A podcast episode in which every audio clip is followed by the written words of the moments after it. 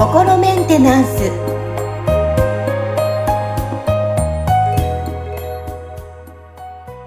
はい心メンテナンス本日もアシスタント三上恵と気候ヒーラーの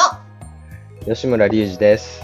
はい吉村さん本日もよろしくお願いしますよろしくお願いします。はいさあ今日は、えーもう67回目も迎えるんですが、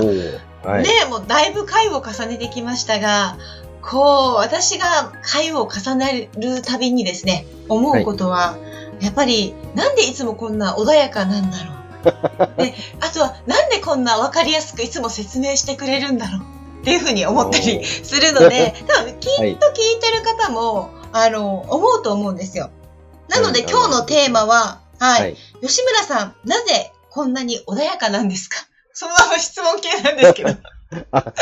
い。はいこちらをテーマにちょっと取り上げていこうかなっていうふうに思います。なんかこう、以前のお話で、まあ、いろんなことあったよっていうね、あの、はいまあ、ね、お母様の、あの、ご両親のね、ことだったりとか、あと、まあ、うんアメリカ留学のお話とかもね、えー聞かせていただいたんですけども、はい。なぜいつもこんなに穏やかなんですか？ああ、まあそうですね。そのなぜお、その穏やかなのかっていう話の前に、その、お伝えしとくこととしては、その、もともとそんな穏やかだったわけではないですよっていうところが、まず一つありますよね。あの、それこそ僕、だから、えっ、と、今からね、なんか、20年ぐらい前とか、あの、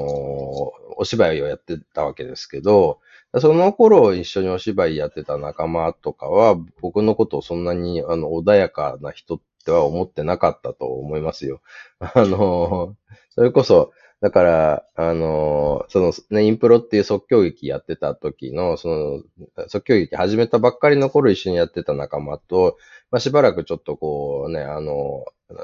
なんだろうな、あの、間が空いてから、十何年ぶりとかに再会した時があったんですよ。で、その再会した時はもう僕今この仕事始めてた時だったんですけど、その時に、その彼はなんか僕があまりにも表変してたんでびっくりしたって言ってましたからね。なんかその、もともと僕のことをすごい、そのストイックで怖いやつって思ってたらしいんですよ。はい。で、あの、実際その僕も結構その一緒に劇団やってた仲間にかなりその厳しく、あの、当たってたなって今思うんで、そのね、だから、その頃と比べるとだいぶその穏やかになってるから、その十何年ぶりに会ったその彼は、その僕があんまりにもその穏やかになってるんで、なんかこうね、怪しい宗教でも始めて、その壺でも売られるんじゃないかと思ったっていうふうにはい言ってましたからね。いや、なんか今のイメージからちょっと想像がね、十何年前の吉村さん、今から20年前ぐらいになるんですかね。あの、想像がはいつかないですね。そうですね。まあ、あの、多分想像つきにくいだろうなっていう自覚はありますけど、あのい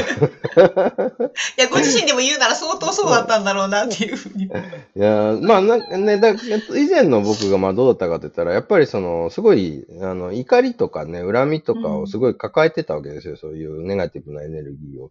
で、あの、まあ、ある意味それをモチベーションにしていろいろ行動してたってとこもあるんですよね。だから、うんなんかそういうこう、ね、自分のことをそういうこう、あの、馬鹿にしたり軽く扱ってきたやつに見返してやるんだ、みたいな、うんことであったりとかね、その世の中とか、まああとその、なんかこう、大人に対する恨みみたいなね。まあ、とはいえ、その、なんかこう、行ってみたら、ちゃんと話聞いてくれるいい大人にも恵まれてた時もあったんで、ただその、それが、まあ、言ってみたら、その、なんだろうな、割合的に言うと少数派だったわけですよ。僕が出会ってきた人たちの中では。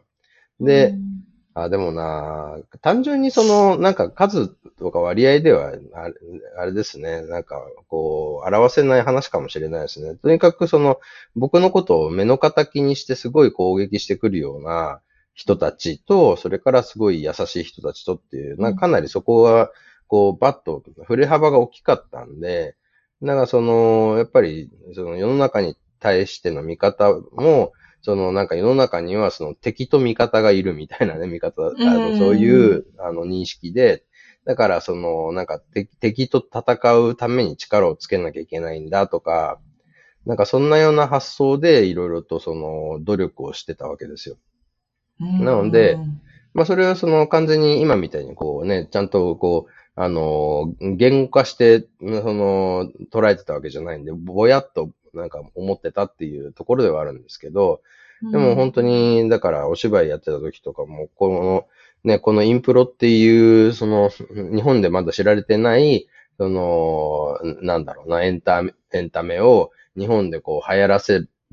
ることで自分は世に出ていくんだとかね。で、その、今までのその、なんかこう、鬱憤をこれで晴らしてやるぜみたいな気持ちが多分どっかにあってやってたから、そのね、同じ劇団でやってる、こう、仲間たちに対しても、なんかね、俺がこんなに努力してんのになんでお前らそんなになんかね、あの、なんかひよった感じでやってんだ、こら、みたいな感じの態度だったわけですよ。あの、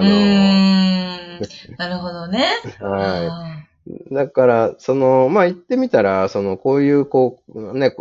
自分のその心と向き合うとか、潜在意識の中で何が起きてるのかをちゃんとこう、向き合っていくっていうことをやってった中で、自分がその、そういう、その怒りとか恨みをモチベーションにして今まですごい行動してたんだなっていうことが、分かってきたわけですよね。それが結局、その、うんなんかその時に短期的にはすごい大きな力を出すこともあるんだけど、それを長く続けてるとやっぱりしんどくなっちゃうわけですよ。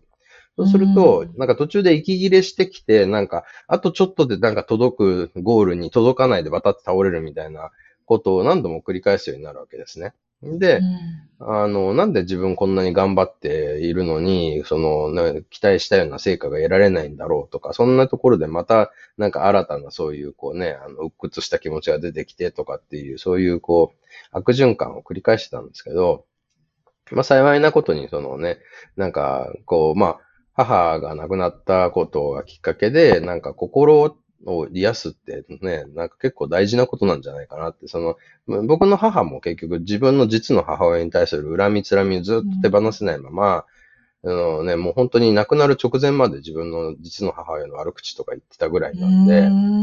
で、で、多分僕の母がそのね、いろんな病気にかかって亡くなっちゃったのって、そのそういうこう、ね、ネガティブな攻撃的なエネルギーが、まあ結局いっぱい体の中を蝕んでっちゃった結果じゃないかなっていうふうになんかまあ思ったわけですよね。なので、心を癒すことをしようって思って、その心理学の勉強とか、まあこういうエネルギーワークの研究とかってし始めたときに、その自分の中にもものすごいその恨みとか怒りとかが、すごいいっぱいこう溜まってたことに気がついたんで、これまずいなっていうふうにその時こう思ったんで、そこをこうね、じゃあどうやってこう手放していくかっていうのを自分なりにいろいろとその、まあ学んだこととか、その自分なりに研究したこととかと組み合わせて、自分の中にあったそのね、あの、ネガティブなエネルギーをこう、まあクリアにしていくってことをやってったんですよね。で、ただその、なんか結果として、まあ、なんだろうな、なんかあれ頑張んなくてもなんか別に人生結構幸せに生きてるなとか、あの、いろいろとそのね、恨みつらみ良かったけど、感謝できることすごいいっぱいあるじゃん、みたいなことに、なんか気づくことはできたんですよね。うーん。いやー。じゃあ本当にいろんな経験、学び、きっかけがあって、えー、今に至る。本当、そうなんです。実は本当目の前に幸せなことって気づいてない方多いんですよね。うん、そうですね。本当に。だから、なんだろうな。いろいろとあれが足りない、これが足りない。うん、あのね、あの人がこれをやってくれなかったからだとか、うん、そのね、こういう、そういうことをずっと考えて、その、なんかこうね、あの、すごい、あの、巻いてみたら走り続けてきたわけですけど、なんか、